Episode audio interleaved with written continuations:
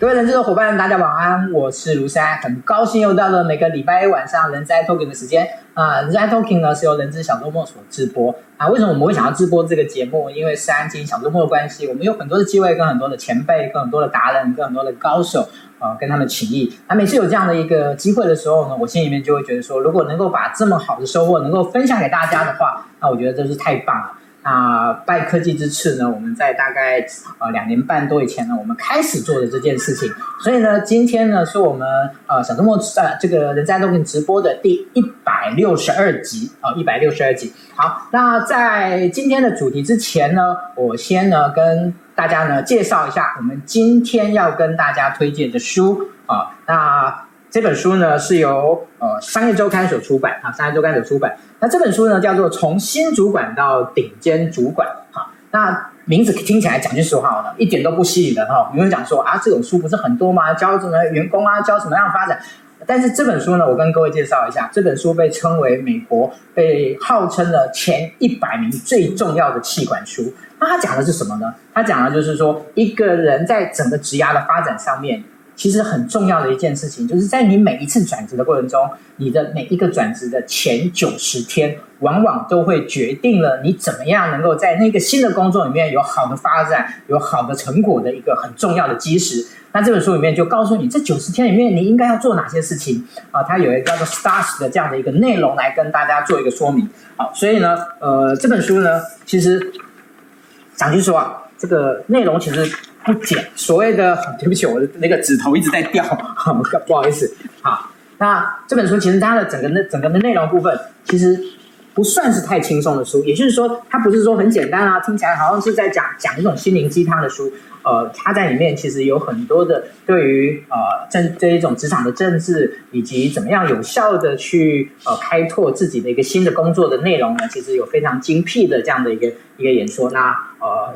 那个说他是哈佛商学院教授，其实现在很多书都会讲这样，所以这个其实这个倒倒也不稀奇。但是这本书呢，呃，十年了，它不是最近才出的书，这本书已经十年了。在这十年说，它一直是在亚马逊非常畅销的一本书。那这一啊，在最近的上周把它翻译成中文啊，来提供给大家。哦，所以在这边呢，我特别推荐这本书给给大家。那同时呢，一样，我们照我们的惯例。今天呢，你只要帮我们的直播呢分享到您个人的动态，然后呢，通分享完以后呢，你在我们的这个直播下面呢写上已分享。那我们在最后的时候呢，我们一样会抽出三本书哦，三抽出三位来获得今天的这一本书啊，今天这本书。所以呢，大家不要错过了，赶快帮我们分享。好，其实我们今天的内容也会非常的精彩，也非常值得您帮我们分享。所以接下来我就跟大家开始来跟大家说明我们今天啊直播的内容。好。呃，今天呢，我们直播谈的主题呢，叫做企业 CSR 的新思考。呃，我不知道你有没有听过优时间银银行云？那这是一家在最近这两年呢，刚成立的一家呃，我们可以姑且称为社会企业的一家公司。那这家公司呢，在有关于时间银行，也许您听过，我们待会我们今天会会跟大家做说明。呃，那结合企业 CSR 的一个很棒的模式，然后呢，再结合一个大家现在很炫的，呃，叫做嗯。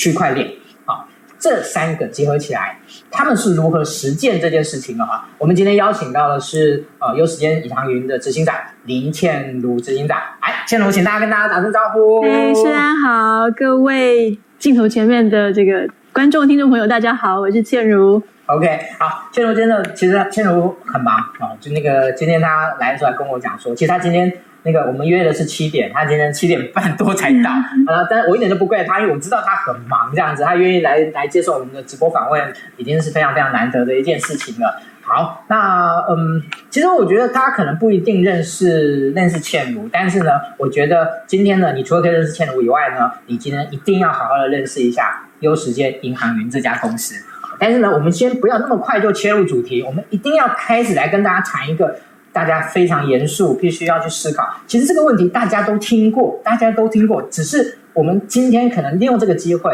我们也来重新的再 review 一下这个议题跟企业之间最重要的连结是什么？什么样的议题？就是高龄化社会跟长照需求的这件事情。那我想说，先请那个倩如跟大家说明一下，您对于这件事情的一观的一个观察。嗯。呃，我想大家应该都已经听说过，这个台湾已经是一个高龄社会哦。那所谓的高龄社会，就是说，呃，这个人口里面有十四 percent 以上是六十五岁以上的长辈，那就是高龄社会。那台湾二零一八年就进入高龄社会的状态，那在未来的六年之内就会变成超高龄社会。那超高龄社会，也就是说，每五位就有一位是这个。呃，六十五岁以上的长辈，那三十年之后，等我跟世安都已经老扣扣走不动的时候呢，呃，每三位就有一位是这个呃三六十五岁以上的长辈，所以我们才会开玩笑说，到时候已经没有那个捷运让位的问题，因为大家都是长辈这样子。那我们其实可以看到，当这个变成高龄社会，除了呃劳动力会有一个是一个很大的问题之外呢，我们也看到照护人力会出现很大的一个缺口哦。那所以这个是我们现在在线线下就已经。呃，发生的状况啊，那更不用讲，在三十年之后，呃，我们的这个状况会非常的严重哦。那事实上，你从这个卫福部的一个呃这个数据来看呢，其实整个高龄的照护市场呢，它是可以用一个倒三角形来看哦。那其实三角形的最下方呢，就是大家常听听到的这个长照二点零的 cover 到的这个部分哦。那这个呃长照二点零可以 cover 到的部分，大概是占了呃长辈的十六点五 percent，也大概是四五十万人哦。那其实这些就是完全失能的长辈哦。那呃其实呢，在我们的这个三百多万的长辈里面呢，有。呃，这个百分之八十左右其实是健康跟亚健康的长辈，他们其实都还状况都挺好的，但只是他们最需要就是陪伴。啊，那所以呃，或者说他需要走出来，他不要让自己太快的老化。可不可以请问一下？对，呃，所以亚健康健呃亚健康指的是什么样的状态？亚健康刚刚提到健康跟亚健康是是是，亚健康可能就是他呃他行动自如，他也可以自理，但是他可能有一些慢性病，呃，像我妈妈就有高血压，或者是说呃有时候就会觉得这里痛那里痛，他觉得不是很舒服，哦、呃，那那所以这个就是呃一个。亚健康的状态，对对对，是不好意思打断您了。啊、哦，不不不，其实也讲的差不多了，对啊，所以这是大家现在高龄社会的状态啦。对，okay, 所以高龄呃的话跟长照，目前在台湾的困难跟困境是什么？呃，应该这么说，呃，我们看到这个呃，对于家庭来说呢，因为高龄化社会哦，呃，我们看一个看几个数字哦，所以对于呃这个。一个长辈哦，他从开始生病，然后到他离开哦，呃，平均在台湾社会卧床的时间是九点九年。那每一位家庭照顾者呢，他要就是每天呢，呃，要照顾长辈的时间平均是在十三点六个小时。那其实，在台湾应该有百分之四十的家庭照顾者，他全部都是一个人自己照顾的，所以这对家庭来说是一个非常沉重的负担。那同时，对于企业其实也是一个问题哦。我们也可以再分享一些数字哦。那台湾大概有一千两百万的这个劳动人口，那依照劳动部的数字呢，大概每五位就有一位，他会因为要照顾家里面的长辈，然后必须要呃常常请假啦，或者是说就是就会影响到工作。那其实去年也有一个数字出来，就是也是劳动部的数字啊，每年啊都有大概十三万的这个劳动人口，因为要照顾家里的长辈而呃离职啊，所以这些很明显的对于企业来说是造成了一些状况了。对对对对，是 OK，所以呃，其实这也刚好那个也引申了我今天在接下来想要跟大家分享的一个一个主题啊，嗯、一个议题。呃，其实我我自己个人为什么会特别去关注到有关于高龄化跟长照这一件事情，是因为大概在应该至少五年前了。呃，其实我们现在在谈所谓的在家工作这件事情，现在是因为疫情。可是，在五年前的时候呢，那时候我看到一个消一个消息，就是呃，丰田汽车他们全面开放，就是只要有在有在公司两年以上资历的，然后非职非那种生产线的员工。都可以在家上班。那我那时候就很好奇，也很惊讶，说为什么有一家公司会主动的来做这件事情？结果后来我去探究的原因，才知道说，因为丰田公司发现到他们有大量的呃五十岁、四十几岁的这样的一种中间的员工跟干部，因为有一个非常特殊的名字叫做借户退休或借户离职这件事情呢。呃，对于他们的整个呃，就是人才的断层以及整个公司的营运呢，其实已经明显的造成了一些影响。所以呢，他们就呃非常毅然决然的做了这样的一个决一做了这样的一个决定。所以我我我想说，刚刚那个千如也提到了这样的一个问题。那你自己观察，目前台湾这这一个问题有没有发生，或者是你观察到台湾人的现象有哪一些你，你你值得是大家去了解的？在关于介护退休、介护离职这件事情，是台湾已经开始有这样的现象。就像我刚刚讲的，就是说每年有十三万人因为因为要照顾家里的长辈而离职哦。那事实上，当你开始为了照顾家里的长辈而离职，它就是所有恶性循环的开始哦。那因为像我刚刚讲的，平均的这个呃照顾，就一位长辈他卧床时间大概快十年。那今天假设是，那通常要会离职要照顾长辈，通常就是一个所谓的三明治族，也就是他上有老下有小，那这样大概就是四十多岁左右的人呢。那十年之后他就五十多岁，五十多岁。那再去找一个工作，其实就会出现问题。那而且十年之后，他的收入相一定也相对的相当的低了，就是说整个的水位已经很低了，所以它就是一个恶性循环的开始。所以我们在台湾已经看到了有这样子的状况，而甚至有时候我们只是去，上次有一次是去一家知名的金控公司，我们正在讲这件事情，然后那个总经理就说：“哎哎，那谁谁谁来跟我才跟我说他那个要离职，要回家去照顾长辈。”所以他其实就是随处可见，其实还大家必须要去呃，就是注意这个问题了。对，嗯，OK，所以呃，对于这个这个问题，呃，您个人目前看到的企业有有在针对这个问题有在做一些回应跟思考吗？在你们目前所接触到的一些企业。呃，我们开始看到，就是企业会针对，哎，事实上企业有在做员工照顾，大家大家就是有什么，比如说有这个，呃，就是呃生产假啦，或者是陪产假啦，或者是说，呃，可以就是对对于小孩的教育啊，都有很多的这个琢磨，然后一些福利。但其实事实上，对于呃去照照顾长辈的，呃这样子的假期或什么，呃相对的还是比较少的哦。那这个是针对员工的部分，那慢慢还慢慢开始看到有了。那如果是对外的哦，就是说呃，就是去照顾这个社区里面的弱势，那我们看到企业是越来越多有在做这样子的事情啊。比如说呃，就是到了这个去去陪伴社区里面的这些弱势的长辈啊，这些是都开始都开始有了。那但是对于呃这个员工的这个长辈家属的照顾，我们慢慢看到开始有了，它是一个趋势。对对对对对，但但我觉得还要更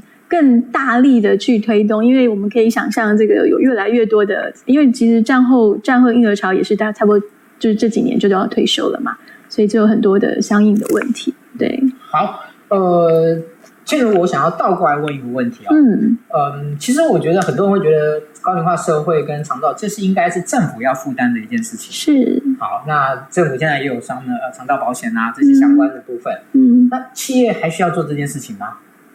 嗯，企业需要对高龄社会长照这个需求需要负责吗？需要做这件事情吗？嗯，这是个好问题，这是个好问题哦，就是说。呃，大家就是之前我们有讲那个做功德的这些故事，就是有有一些想法。但事实上，呃，长照或者说老人照顾这件事情，它是一个长远的，它绝对不是以社会福利就可以解决的。这样对我们社会也是太沉重的负担了。所以它一定要呃社会福利跟产业并行哦，产业化并行哦。那其实其实对于企业来说，它是债商言商哦。所以对于他来说，这个高龄社会他看到两个面向哦，一个就是说对于他的员工的影响哦。那事实上他会看到说，哎。他的员工里面，因为当高龄社高龄化社会，所以他的这整个员工的年龄层就会开始往上升，你就会看到有越来越多的三明治族群。所以企业它其实要去去关注这个高龄议题，或者要去照，就是对对于这个高龄族群有更多的照顾。其实有很大部分，它其实是要让他自己的员工能够稳定。哦，那所以其实我们在一些业界里面看到也是，如果这个企业对于退休后的。呃，尤其是在那种公营企业哦，对于退休后的这个职这个员工哦，可以给予一些安排哦。其实对于在职的员工是有安定的作用的哦，所以这个是一个点呢。第二个就是说，我们刚刚讲到说，哎，三十年之后哦，每三位就有一位是长辈哦。那其实在，呃，在我们对岸哦，其实到二零四零年就已经每三位就一位了。更比如新加坡，在二零五零年每两位就一位哦。那所以说。未来哦，所有的产业我们都可以说它是高龄产业，因为高龄人口在所有产业之中哦都相当的密集。那所以在商言商，企业它必须要去关注这个议题，也是因为这些是这些高龄族群会是它非常重要的目标族群啊，就是说他的就是以他要做生意来说，这是一个非常重要的一个目标族群，所以他势必不管是从照顾员工，或是对呃就是商业营运来说，都是一个非常重要、必须要去关注的议题。是，如果所以从上面我们所讨论的来讲的话，其实目前很多的企业在对于高龄，除非可能它的主要的的一个服务对象就是高就是高龄人口或是相关的服务以外，一般的企业其实目前都。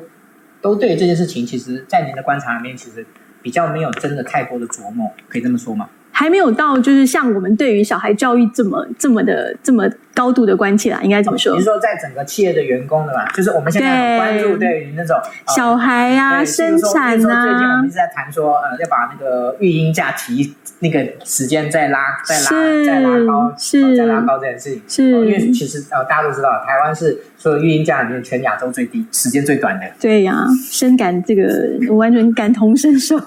对。对，您那个您您生完小。朋友没有不算很久这样子，呃呃，那个呃，这样会透露年龄的，对对对，OK OK，嗯，好，好，嗯，如果我们用一个问题，嗯、呃，就是企业对于高龄化社会要负责，他应该负责什么？您您在您个人认为，他应该负责什么？对，啊、哦，我觉得啊，首先呢，对于自己的员工啊，其实就应该可以开始有一些培训。哦，应该算培训嘛，就是一些像呃分享啦，就是说可以让企让员工去知道说，哎，退休后应该要怎么安排哦，这是一个。第二个就是对于三明治族群，就是那上有老下有小的还是中壮年呢，他应该要他们去企企业其实可以去安排说，哎呃呃长辈的一些心灵层面的一些问题，或是长辈疾病的征兆呃，或者是长辈生病了应该怎么照护。这些东西其实对于三明治族群来说，在还没有发生事情之前就已经先了解的话，才不会碰到事情手忙脚乱，或者是说，甚至长照资源要怎么去？因为其实我们都听到，哎，长照长照资源在哪里？都其实说真的，真的碰到了，你也不知道。呃，有时候你会不知道从何找起啊。所以这些东西如果事先企业可以为员工做一些准备的话，其实我相信员工会非常的甘心。嘿，那这个是对内的部分啦。嘿，对外呢？对外哦，对外其实它就是比较是 CSR 的作为了啦，哈，就是说，呃，我们其实看到企业现在，呃，很多都开始放志工假啊，现在有一天的、两天，我们甚至有看到三天的，所以说对外其实可以，呃，就是招募这个呃我们自己的志工，或者是呃就是联合呃这个社区里面的其他的这个这个居民啊，或者甚至客户是供应商啊，大家一起啊来针对弱势的长辈。呃，给予一些帮助，然后其实长辈其实很多真的就是需要，就是需要陪伴而已啦。我们看很多企业，他们就是固定的每个礼拜都去某一个机构，就陪伴那边长辈一一个下午。其实长辈是非常呃很开心有人来陪伴的，对，所以说像这样子都可以减减轻很多呃就是长辈的心理状况啊。那其实我在一个机构里面看到一个状况啊，就是有一次呢，他们那个机构呃是企业赞助啊，就办了一个这个园游会。然后那个机构里面有两三百个人，那那这个可是下来玩的的长辈，我看大概四五十个吧。然后后来刚好有机会，我就上到楼上，就到机构里面去看到长辈。我才发现，其实楼上还坐了好多的长辈，就坐在那个走廊上面，然后就是很很孤单呢、啊。那我就问说，哎，为什么这些长辈不下去玩？他们说，因为人手不足，就是长辈一定要有人陪着搀着才能下去。好啊，那所以因为志工人手不足，所以要有家属在的才能下去，所以这些长辈就很可惜没有办法下来跟大家同乐啊，所以这就是一个例子。嗯，是，嗯，OK，好，那个再一次跟大家那个请大家帮忙。哦，就是今天这个主题其实我觉得非常切身，非常重要。呃，也值得大家做关更多的关注、关心，所以呢，呃，请您帮我们分享给大家，呃，分享给大家，让放到分享到你个人的动态就可以了，这样就可以让更多的人有机会去呃看到这样的一个今天的这样的一个直播，然后也许他现在没有时间看啊，但是他可以看录影。啊，啊，能够对于这个议题呢，能够有一些接触，有一些认知，我觉得是很重要的。然后呢，一样就是跟跟跟大家说，就是你帮我们直播，呃，就是分享以后。然后呢，在我们的下面写上已分享。我们今天会把会抽出今天的这本书啊，从新主管到顶尖主管的这个十年在亚马逊的畅销书呢，呃，中文版这样分享给大家。OK，好，呃，接下来我们刚才其实呃，倩如刚才其实提到一个很重要的，就是所谓的企业 CSR 的这个部分。嗯，呃，企业 CSR 在这两年公司法修正通过以后，其实呃很多的上市贵公司都被要求每一年必须要出具 CSR 报告书，没错，这件事情，没错。所以其实 CS 企业的 CSR 其实现在应该已经越来越变成是一个很重要的显学哦，它已经不单单是企业要不要做，而是从某一个法令所科予的某一种期待吧。我们不能讲说，我们不能讲说要求了哈，但是某一种的期待。所以，嗯，现在有很多的企业在 CSR 的部分，其实他们也各种尝试，各种去做。嗯、但是呢，我觉得可惜比较少的，就是有关于这种呃高龄化社会、老人照顾、长照的这个部分。我觉得相对在 CSR 目前的这样的一种各种的可能性、各种的尝试里面，哎，相对是比较少的。嗯，所以 OK，请问一下倩如，今天对于 CSR 在呃，就是企业 CSR 在有关于呃呃，高龄化，尤其照顾这件事情上面，您个人会给予他们什么样的一种建议？嗯，其实，嗯、我们从小哦、就听说 CSR 哦，那事实上近年呢，就是有一个趋势，也有人这么说，就是 CSR 已死哦，就是说现在大家更多的是去讲 ESG，那事实上其实它也就是 CSR 啦。那 ESG 就是 Environment 环境。social 社会跟 governance 啊、公公司治理哦，那所以说呃，ESG 是未来的，就是说 CSR 的一个方向，或是公司的一个方向哦。那我们看到就是说呃，ESG 它是或是 CS CSR 也也好啦哦，就是它是一个它是一个趋势哦。可以举个例子哦，就是去年的年底哦，呃。应该说每每年呢，美国的这个前两百大的 CEO 都会聚在一起举行一个叫做商业圆桌会议啊。那他们每年结束了这个会议之后，就一起发一道声明。那这个声明通常在过去几年没有什么人 care 啊。那但是呢，在去年十二月那份声明声明就震惊全世界了，因为他们在这声明里面说呢，呃，企业的目标再也不是以股东为唯一的依归哦，应该是以这个呃。企业的利益关系人作为唯一的依归啊，那企业的利益关系人就有谁呢？有顾客，有员工，啊，有供应商，还有一个很重要是就是社区啊。当然，当然股东还是在了哈。但是就是说，从 stockholder 到变成 stakeholder 啊，那所以说，呃，那是那个是一个很大的一个，我觉得这对于 CS，我觉得对于呃企业的营运或者对于 CSR 或是 ESG 的这样的关注，它是一个蛮大的转折点哦。对，所以说，呃，我我希望就是，呃，如果跟企业在沟通的时候，我们都会，呃，跟他们去聊说，其实，呃，CSR 它不应该只是一本报告书，或是一张照片，或者是说一些有些人就是说放个烟火，那事实上它应该是一个更长久的的影响力，或甚至是它应该是融入在企业的这个营运的这个本质里面啊，那这个就是一个比较新的在 CSR 上面的思维。那就是当你在做 ESG 的时候，你同时公司也在获利啊，而不是说你要多花一笔钱去做这个 CSR。对对对，大概对。OK，所以呃，对于呃，您刚才讲说 CSR 已死，我听起来好刺激哦，主要让大家醒过来。对对对对，所以您说现在应该叫什么？叫 ESG ESG。OK，呃，就是永续。对，是永续的环境、社会、公司治理、公司治理这样的一个新的。所以，如果是从我们刚才讲 ESG 的部分，那它跟这个高龄化跟长照的部分有能够连接吗？是，这是很好的问题。就是说，其实，在台湾哦，因为台湾是全球供应链，所以我们要台湾的企业在做所谓的永续，他们都是强调在一那一块，就是那个环境那一块，都做得很好。但是 S 的这一块呢，其实相对弱。大家听到这种，我们就是企业做这种社会相关的，可能就是去进摊呐，啊，去健走啊，或是去做路跑啊。那但是其实我们的社会有非常多需要关怀的弱势老人，然后或是小孩偏乡啊。那其实这块可以有更好的作为啊。那所以所以呃，在 S 的这一块，尤其是在疫情之后，其实。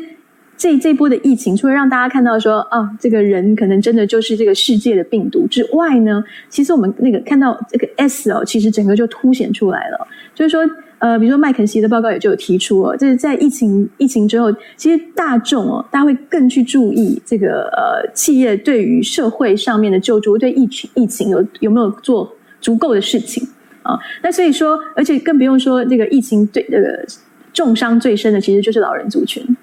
所以说，呃呃，这个企业其实去做老人相关的照顾，其实就可以去提升他在 S 的作为啊，那也可以，呃，我们也看到说，不管在欧美或者在台湾哦，其实 E S E S G 指数哦，E S G 做的比较好的公司，它其实在抗疫或者抗抗那个股价的跌啊，或者是说抗风险性，这个依照这个调查公司来说，呃，看到的数字就是比较好的。哦，因为 E S G 做的最好，听的抗风险性就越高哦，所以就是这个是呃，我会鼓励企业就是哎，就是在高龄照护或者是在 S 这一块可以有更多的琢磨，对，是。谢谢千柔老师跟大家做的说明。好，那在接下来呢，其实我觉得有一个呃，它附带在我们刚才谈的这个 CS 啊或者 ESG 的这样的议题里面，就叫做。企业自工的这一件事情，嗯嗯，啊，那其实我们今天事实上是在做拼图的东西，就是我们从高龄化长照，然后呃这个高龄的需求以及自工的部分来拼凑到最后的这样子，那个答案才呼之欲出。好，今天在做这件事情，酝酿一下，对对对，酝酿一下。所以接下来我们啊，嗯，其实自工自工一直是台湾很最美美丽的风景之一，是是，对是。哦，我觉得是。那只是说自工它的一个。性质其实一直随着整个社会的需求跟不同的议题的演变，其实它都是一直在转变的。是啊，我觉得最新的一个下，我把它称作下一波自工潮的核心，呃，就叫做企业自工。你你怎么看待这个这这这这件事情？呃，我觉得企业志工这个部分，呃，应该其实也是一个人性的驱使啦。某种程度上哦，就是说，呃呃，人呢，其实天生就会有这个喜欢助人的一个。一个面向哦，呃，其实是有科学科学实证的，就是说，当人哦助人之后，他得到的那个快感呢，快乐的感受，就像你跑了，就是你知道，你如果是有在跑步的人，你就会知道，你跑到一个一个程度的时候，你就会有那个叫 runner high，就是说你会觉得很嗨啊，然后或者是你做瑜伽做到一定程度，你就会觉得就是啊，就是你就会觉得心，他会。你的脑会释放那个叫什么胺胺、呃、多巴胺，对，就是 对，对对对，就是多巴胺。那所以助人是一样的，会有一样的效果。所以说你多助人几次，你就会上瘾哦。那所以说我们看到很多志工，他其实是长时期在做的。那当过去呃企业里面比较没有在推这件事情的时候，那大家可能没有这样子的。做做法，那可是因为现在企业开始在放志工假，所以呃，我们碰到很多就是这这个企业里面的这个员工哦，出来就是我们把他们带去那个呃场域里面跟老人就是长辈哦，就是就是聊天呢，玩桌游，大概两个小时哦，然后那个要离开啊，就真的是真是两个小时，就依依不舍。然后呢，他会立马哦，就是回去哦，他就自己就加入那个就是加入那家机构的志工的行列，所以那个就是你知道那个本本性啦，人就是。会会愿意帮助别人，那当然，当然，今天企业来推波助澜，我觉得这就是一个更棒的事情。对，所以这件事情是一个非常好的一个方向。那企业其实我们在看到，这其实不只是台湾的一个趋势哦，其实在欧美一样有这样的趋势，就是企业制工潮。那为什么企业的呃员工会想做志工？其实有很多原因哦。呃，大家不要觉得说呃，大家就每天很忙啊，那个就回回回家就很累啊，就不想做其他。其实没有，其实很多人他是希望借由做志工，他可以呃，就像刚刚讲的，他有一个利他的一个趋势性。然后另外有一个就是一个自我实现呢，他就觉得他可以帮助别人，他有一些这种成就感。而有一些是真的是很棒的员工，他会觉得他做志工哦，可以帮这个呃我的我的我的公司哦做到更好的形象。哦，那当然有一些志工，他是希望能够借由做志工，能够有呃建立更多的社会脉，就是人脉啦，这也都有，所以就是有各式各样的原因，对，所以这个应该就是一个一个一个呃趋势，嗯嗯。好，呃，千柔呢，在我们前半段的这个访谈里面呢，我想最后的一个问题是，呃，延续刚才的这个企业企业志工的这个议题哦，嗯，企业在目前在做企业志工的部分，有没有一些什么样的迷失？或者说，他们可能过度偏重在哪些事情上面，而忽略了其实还有很多其他的东西可以做的，可以去尝试的。是是是，嗯、呃，我们现在最常看到的就是，呃，因为大家要写报告嘛，那所以其实呃照片很重要啊。所以其实我呃刚好前两个礼拜有跟就是以前的呃就是前某某科技业的这个总经理有在聊，哦就是说呃这个他他有一次就是去一个乡下哦。然后就跟乡下的这个这个农夫哦聊天，那农夫就说：“哎，这个企业志工哦，来来来帮我们忙哦，反而那个问题很大。”他说呢，那个企业就一次哦，一天哦，带了一批人哦，到了这个这个那个一个乡镇哦，啊，那个是一个鱼米稻米之乡哦，然后就来帮忙这个叫做什么？这叫什么？也是农夫吗？收根收收根有没有？那个收割有没有？收割收割。对对对。然后呢，那就很有画面啊，然后大家就很高兴啊，就等于是出就是去玩一样的。然后那个那个农夫呢就说：“但是呢，接下来我们花了一个礼拜收拾残局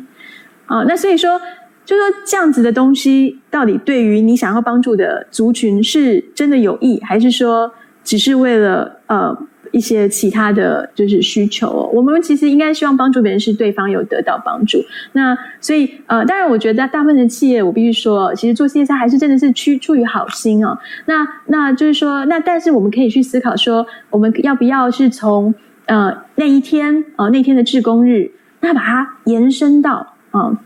就是说，可以让它的这个影响性更长久。那我们看到的现在的 CSR 趋势就是往这个方向去走哦。大家希望都可以让它这个这个对于呃弱势啦，对于他想要帮助的群众，可以有更更好的一个建树。那所以呃，这个是这个是我我的观察啦。嗯，所以呃，我可以这样讲嘛，就是其实嗯、呃，可能我们现在不缺爱心，我们也不缺企业职工。但是我们欠缺的是怎么样有效的去规划经营，以及跟受益者做一种深度的结合。很棒，对对对对，这个才是重点吧？没错，你就知道，就是你去帮助到对的人，然后了解他的需求，然后给予他正确的帮助。对对对，okay, 好，谢谢千荣老师。那我们呃上半段的部分呢，先到这边告一个段落。那先跟大家呃，现在是我们的那个中场的一个报告的时间，就是呃跟大家报告一下小周末在最近呢，接下来的时间里面，我们呃开立的课程以及相关的一些活动，跟大家呃报告说明一下。好，那在这个礼拜三呃是我们的那个人在爱学习的直播讲堂的一个内容。那我们这个礼拜三呢是有关员工关系大讲堂部分。那我们邀请到的是。呃，那个朱慧兰老师，然后他目前是在一家非常大型的呃嗯好，应该他应该也会同意我把它讲出来哈。他在三他在三商公司，三商集团工作啊，那呃负责有关于人力资源的。那他本身对于有关于员工关系跟员工沟通这个主题呢是非常有独到的研究的，所以呢他在礼拜三会跟大家分享这个主题啊，请大家那个礼拜三欢迎大家一起来听。OK，那另外呢在礼拜四的部分是我们人资座游课啊，人资座游社的这个每月的聚会。那我说呢，这个礼拜呢，我们虽然是这个就是 CSR 的周哈，像我们今天谈的是 CSR 永续的部分。那其实，在人资座游社的部分，我们在呃这个礼拜四呢，也是谈打造永续城，透过 SGC 超前部署啊，欢迎大家来。那我我有看，大概目前应该有呃呃二十呃十几位加二十位。啊、呃，那个还有几个名额，欢迎大家来报名。OK，那另外呢，在这个礼拜，因为这个礼拜其实比较特别，因为我们下个礼拜是是连休，所以这个礼拜六事实上是补班日啊，所以就是补班大家要上班的哈，大家别忘记了这样子。嗯、真的。哦、所以啊、呃，其实我提醒大家，今天要这个这个礼拜要上六天班，大家突然觉得，呃、尤其是礼拜一，对对对对。好，那但是呢，我们呢一样在呃这个六月二十一号就礼拜天的时候呢，我们呢这个。台呃新竹小周末呢，行动学习三连发，好，第三次在呃这个呃新竹小周末跟大家开立有关于行动学习的体验，好，真的是大家如果你去看我的那个个人动态，已经翻到大家对这一个活动就是欧罗嘎大吉哈，那大家那个大家可以欢迎大家来，欢迎大家来参加。好，那在呃另外呢有一个非常重要的，我觉得可以称作是。呃，在疫情呢和缓以后呢，呃，在人力资源领域里面呢，我觉得今年呢，呃，上半年度，呃，其实它刚好在年中啊，中间我们知道中年中中间的中呢，我觉得最重要的一场活动，啊、值得大家呢推荐给大家啊。那小周末也很荣幸这一次成为他们的这个呃协办媒体宣传的这样的一个单位。那它是什么样的活动呢？呃，就是二零二零全球人力资本论坛啊，ATD 的那个 VR 的 Re 啊 VR 的 Review。好，那这一次呢，他们会在呃七月二十八号在台北，那呢呃在七月二十八号在新竹，然后呢八月十一号在台北。啊，他们会举办。那内容呢跟讲者，我觉得都非常的棒。好，那可能很多人想说，啊，我已经有听过他们这一次那个呃在线上的课程啊，那我还需要来上这个课吗？呃，据我的了解了哈，因为我们在我在跟他们这个这个洽谈的时候呢，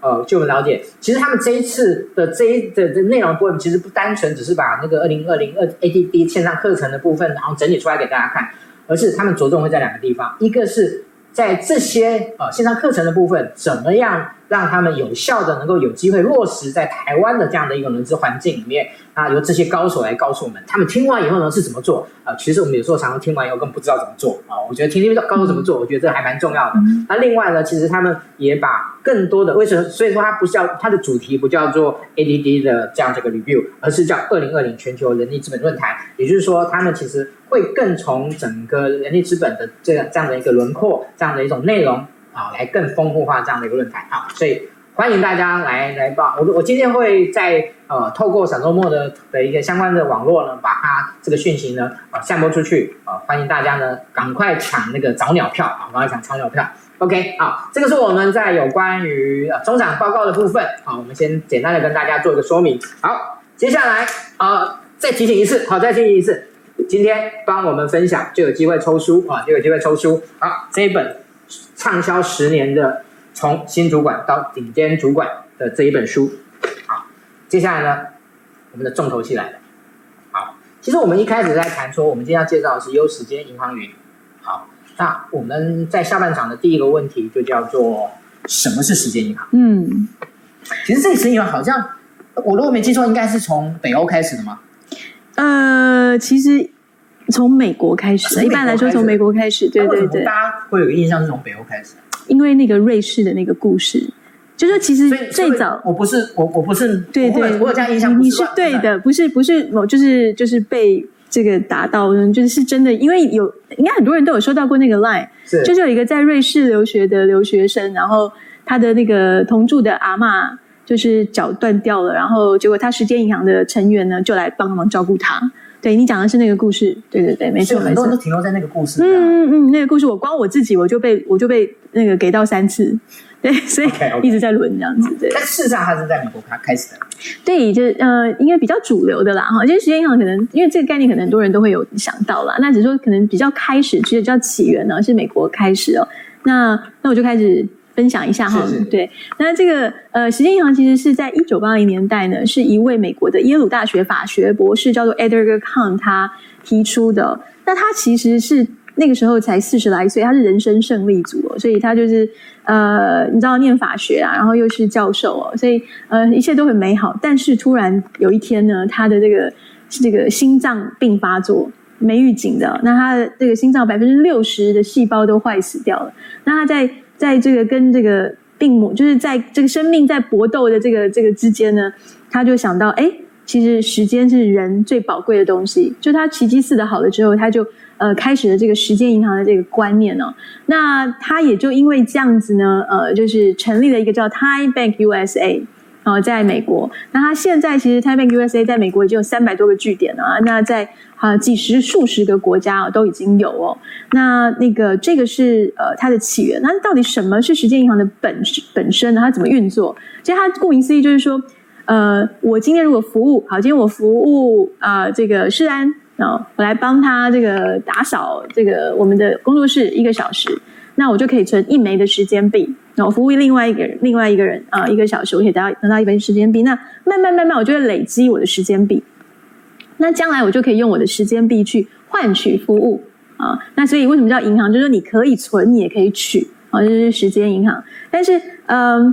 这个 Edgar Kahn 博士呢，他从一九八零年代开始推行，到了呃二零零四年的时候，大概二十多年，他就提出了十二大项。哦，时间银行能够成功的重点哦，那我当然就没有，我我说的也没办法完全背起来，但我有几个重点可以分享哦，就是说，呃，所有的实践银行的成员他都要呃认定一件事情，就是每一个人除了可以帮助别人之外，他也要能接受别人的帮助。因为像以我们台湾人来说，我们就是非常大家都很好心哦，然后然后愿意做志工，就是一个我为人人的心态。那事实上，其实人总是会有一些碰到一些困难或挑战，其实很多时候也是可以人人为我。所以在实践银行里面有一个非常重要的观念是互助啊，一定要是就是呃一个双向的一个概念哦。那还有一个就是说，呃，他有提到说，呃，每一个人的一个小时都是等值的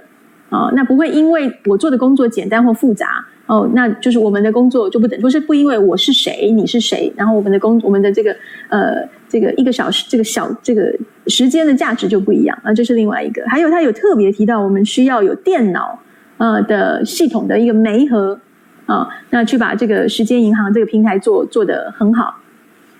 还有最后一个可以分享的是说，呃，所有的这个服务的这个呃工作，应该都要有一个 SOP，有一个标准的流程，这样才能够去确保这个大家在互相服务的一个品质。哎，所以就跟大家分享，实业银行大概是这个样子。是，OK，嗯，实业银行我觉得一直是一个还蛮有趣的一个概念，是，也就是说。以前时间大家会说时间流去，过去就不回头了。对，但是时间银行却让过去已经被使用过的时间呢，在未来有可能用另外一个形式呢回馈在一个人身上。没错，没错。我觉得这是一个非常有趣的，在有关时间的这个概念跟这个议题上面，一个呃大家觉得很有魔力、很有魔法的一个一个一个一个概念。好，那对于呃这样的一个形态，其实我我我在其实我是今年才认识。哎应该其实我们是去年就就知道，好像去年年底就知道彼此哈，去年彼此这样子，然后后来我们今年才特别约了时间碰面见面聊聊啊，去了解这样的一个呃贵，就是了解贵公生育，然后。因为我知道，其实，在台湾早以前好像也有过其他的公、嗯、其他的一些单位，不一定是公司来想要操作过这样的一个一、嗯、一件事情。嗯，好，所以呃，我的我我我知道，可能状况或者是实际的一个成效，其实好像并不真没有如预期那么的好。嗯嗯。那对于优时间银行云的这样的一个运营，它的特点是什么？嗯，就是你们有汲取什么样的？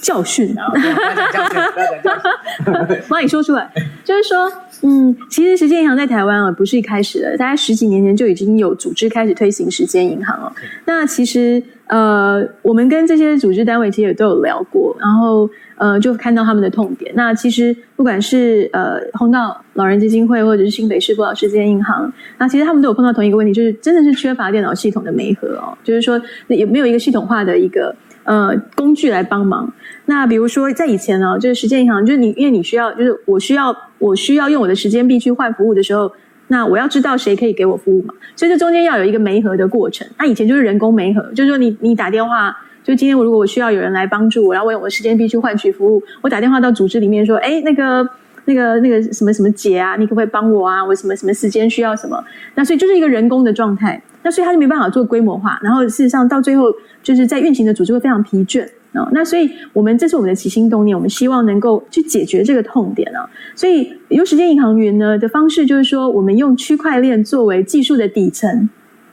然后用的就是我们刚刚提到的美国时间银行的机制啊，在这个这个技术之上，用时间银行的机制，然后我们是专注在。高龄照护的这一块，我们前面前半段讲了很多高龄照护，就是呃，在高龄照护的这一块啊、呃，就是大家互相的一个服务交换。然后我们最主要是服务企业或是 NPO 组织，让企业可以去呃，就是在照顾高龄照族群，不管自己的员工或是社区、呃，或是这个就是其他的弱势，然后可以做到它的 ESG 的目标。我们刚刚讲到 ESG 是一个趋势，然后最后达到联合国的 SDG 啊、所以说我们是这样一层一层的一个设计哦。那所以我们提供的其实就是一个在云端的呃这个时间银行的平台。那它其实也不仅仅只是一个时间银行的平台，只是做媒合。其实它整个系统是可以做志工管理的，就是说今天我们这个这个系统是可以去让这个呃企业或者 NPO 组织去管理它的志工。然后比如说它可以做活动的管理，比如说今天我呃活动是一点钟开始，那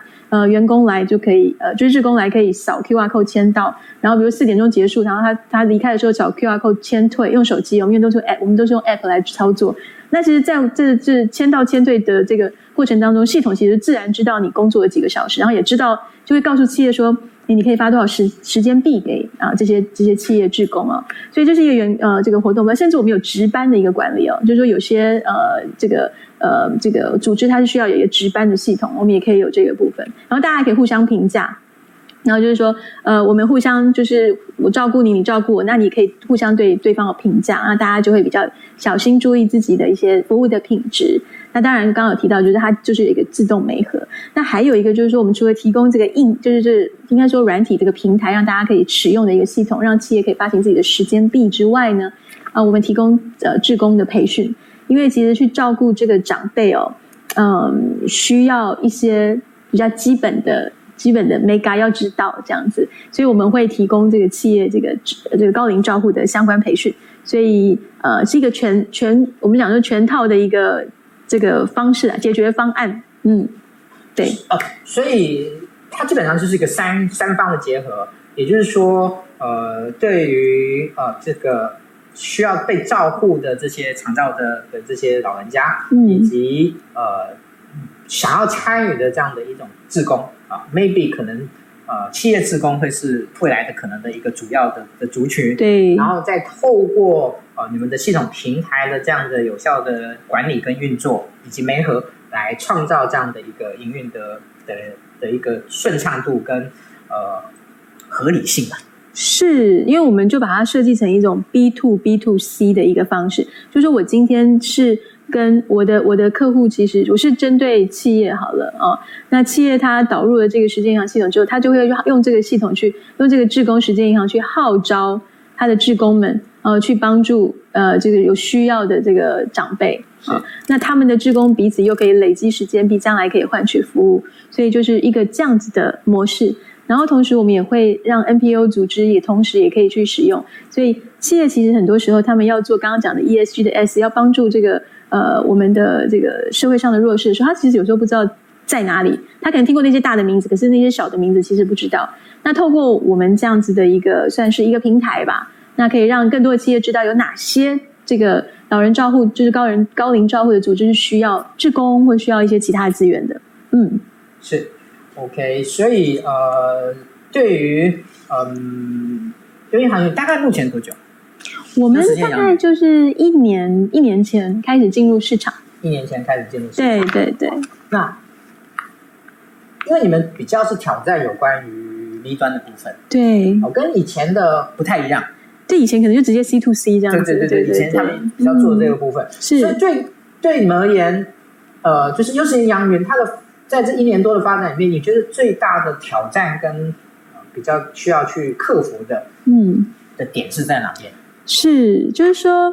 呃，以前为什么是 C to C？就是大家都就是自自己直接在一个平台上面换，这样好像听起来蛮简单的哦。但是这个会发生一个问题，就是说，谁去保证每一个志工提供的服务品质？啊，那所以我们其实也是去呃沿用，就是我们是去遵循刚刚讲的那位 Edgar 康博士他的做法。他因为他有特别提到，就刚刚讲的十二重成功的十二大点了，他有提到说，诶，这个。呃，每一个志工他都要有一个保证人，哦，就是这个这个时间银行的这个成员要有个保证人，因为呃这样子才能去，因为如果说呃服务的品质没有办法呃一直持续的话，大家就会慢慢的不想要互相照顾，互相，因为就是就是你就是经验感觉不好嘛，所以我们的方式为什么是 B to B，就是让企业卫生 NPO 组织可以去呃掌握他的志工企业志工呃的一个素质。然后，所以我们就让企业可以去核实这个他的这个时间银行成员的身份，这个是身份哦，不是机器人这样。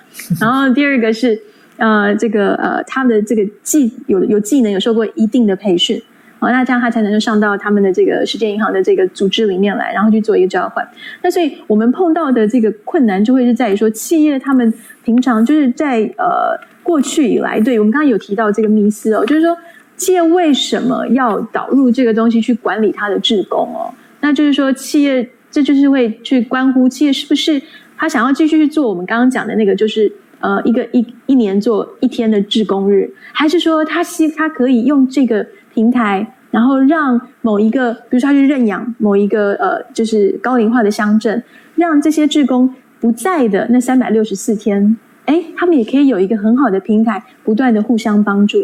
所以说。嗯，这个这个是这个是我们要去克服的一个难题，就是说去说服企业去转变它的思维哦，让这个这个这个不管是 CSR 也好，或是 ESG，它是一个可持续的，因为我们在讲永续嘛，那所以就是希望说，呃，这样子的思维可以慢慢的去教育企业、教育市场，嗯，这个是我们现在，因为我想虽然是这个人资，他人资专家，然后他也是大很多人的讲师哦，所以。所以你可以了解，就是那个教育真的是需要花一点时间哦，所以这是我们一直在过去这一年有很大花了很大时间在做的。是，嗯，所以嗯，其实以前我们觉得呃，时间银行好像就是一个代换，好像其实可以一个很束缚的想法，就是啊、呃，就是我今天存下来，那之后未来有人来帮来照顾我，来帮，这概念其实很简单。对。可是要怎么样去在这个过程中，因为那个是一个非常贴一种非常贴近的人的一种服务，是，所以这个服务其实。你的感受是很很重要的。你觉得 O 不 OK？你喜不喜欢？你能不能接受？是是是。要去创造出可最起码可以可以被接受的这个条件，它没有想象的中那么简单，对不对？对对，没错。所以我们我们常常讲说，我们说 people process technology 就是人流程技术，你首先要人先能接受。呃，这个这个概念，这个做法，然后我们要有一套流程的设计，最后才是技术是我们的系统去帮忙。所以刚刚诗安讲的其实是流程上面的一个最大的挑战呢，就是说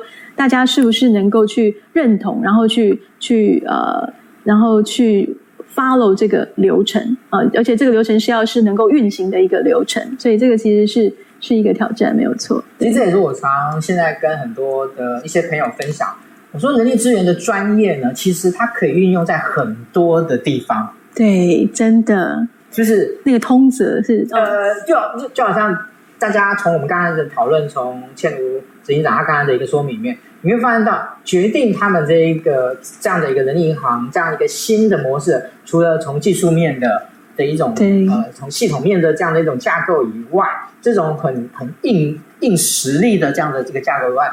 另外一个。更能够决定他的胜败的是那种软实力的对公司的文化，以及怎么样有效的去教育训练所有参与在这个时间银行里面的每一份子。是是，真的是从上都到下都要有一些一定的这个共识。嗯，你们有做做目前有做哪些事情吗？在有关于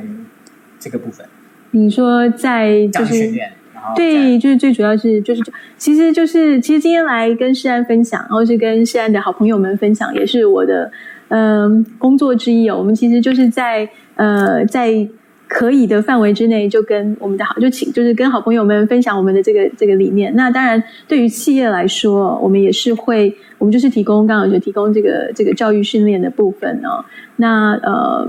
这个或者是甚至我们跟呃。这个政府啊，相关的组织啊，NPO 组织，我们也我们也会一起呃协作，然后去去协助企业，可以呃开始去认知到呃大家对于这个志工管理、志工管理数位化哦、呃，那甚至进阶到时间银行这样子的一个重要性。对对对，嗯、谢谢倩如。好，嗯，可能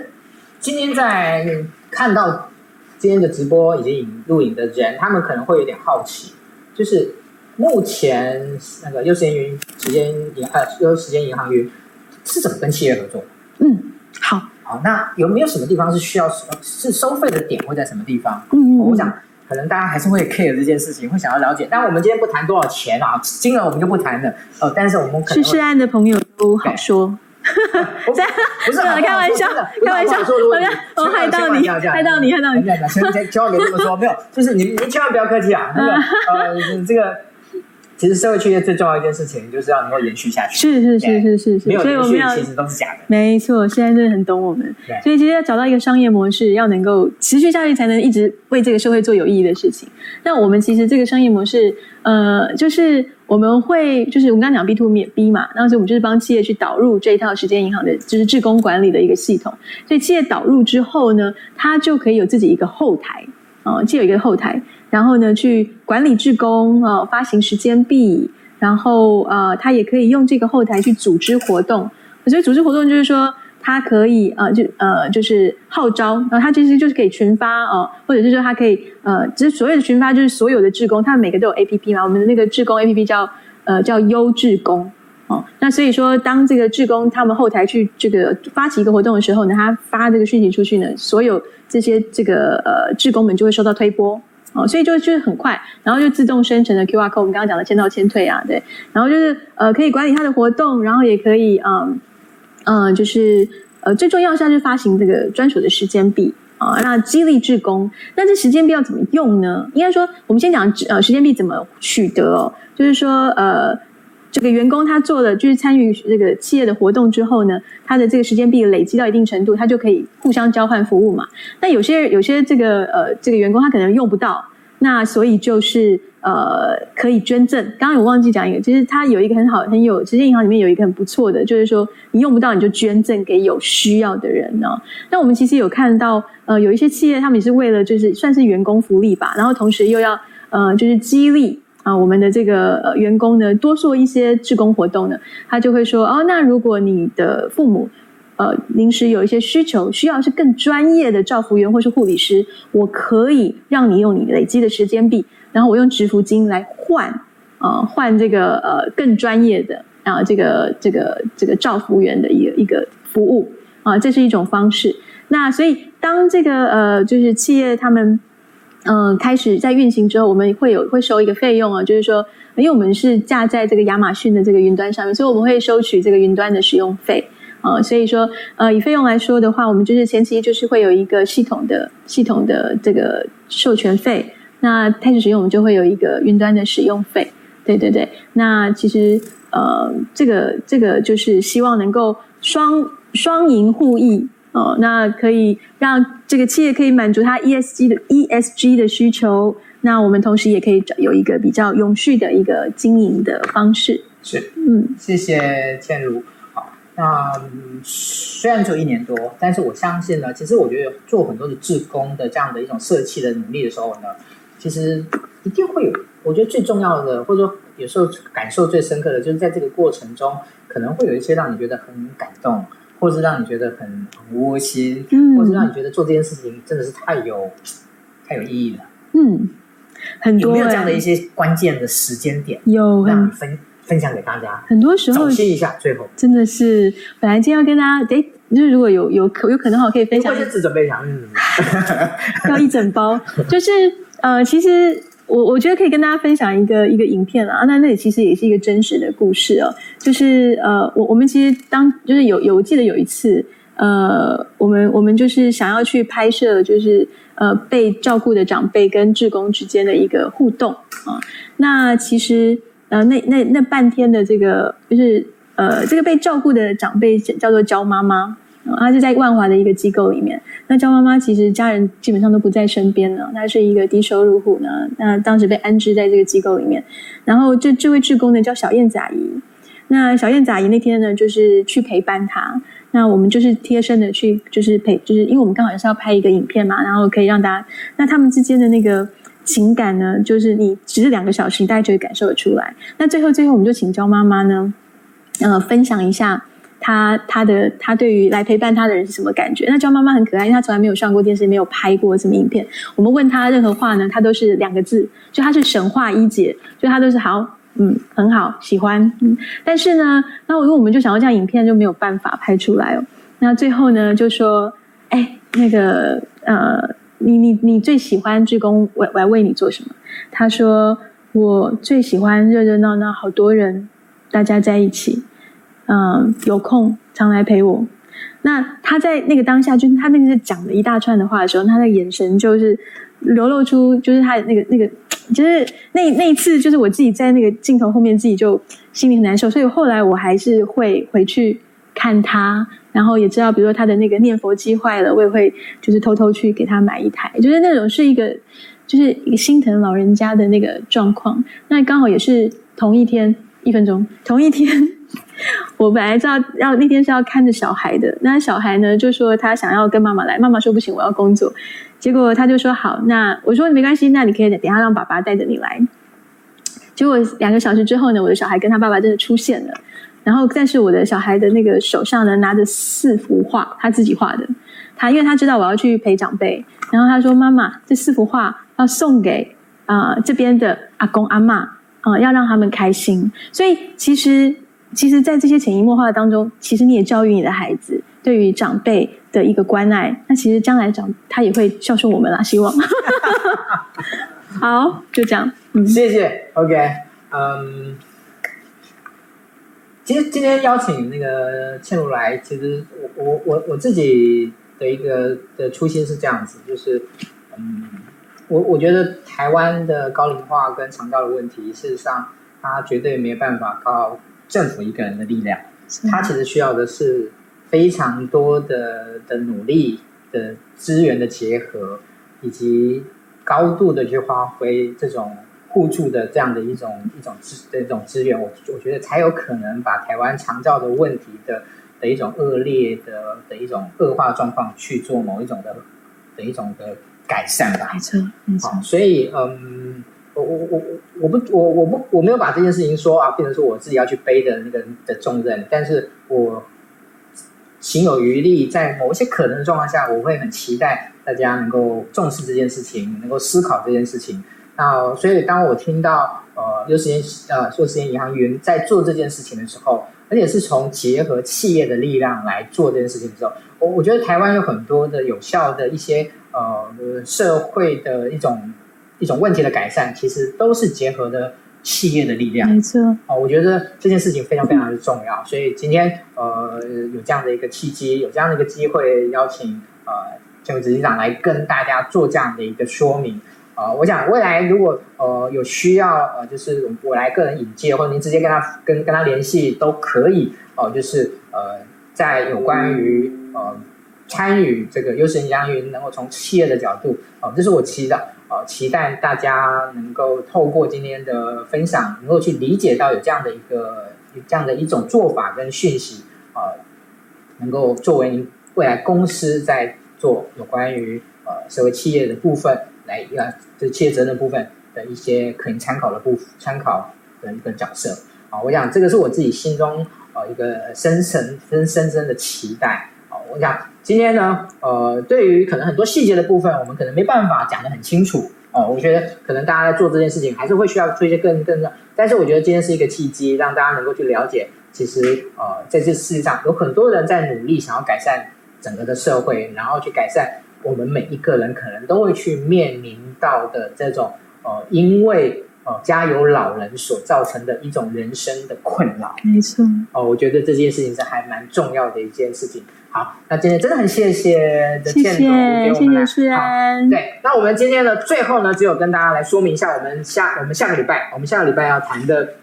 主题是什么？好，我们下个礼拜呢，邀请到呢是一位非常嗯，不能讲说他非常年轻啊，这样讲，因为他他这样讲会很奇怪，说我就这样，而是说他目前是在担任顾问，而且是一位教练。但是呢，如果我们一开始想说教练啊，顾问可能就是可能要四十岁以上啊，甚至更大年纪。嗯、但是呢，我我知道他不到四十岁啊，他不到四十，甚至可能还稍微三十几岁，可能就略大一点而已。但是呢，我从认识他以后呢，我觉得他真的是一个很棒的人。那他。其实是在美国念有关于呃，就是组织心理学这一个在台湾比较少人了解的一个一个范畴啊，所以呢，呃，我在下个礼拜呢邀请这一位老师曹代，他的名字你听过一遍就不会忘记了，嗯，真的，就叫曹代，曹操的曹，嗯、那个时代的代啊，时代的代，曹代老师呢来跟大家分享怎么样从组织心理学看。团队的发展哦，他目前其实在协助很多的新创企业，在有关于整个企业组织啊团队的建构的部分啊，我自己呢觉得他是一个很棒的人，所以呢，在下个礼拜呢，我请他来谈这个主题，然后希望能给大家一些嗯更多的收获。好啊，今天真的很谢谢大家，也很谢谢千如来跟大家做这样的一个分享。那我们下个礼拜见，拜拜。拜。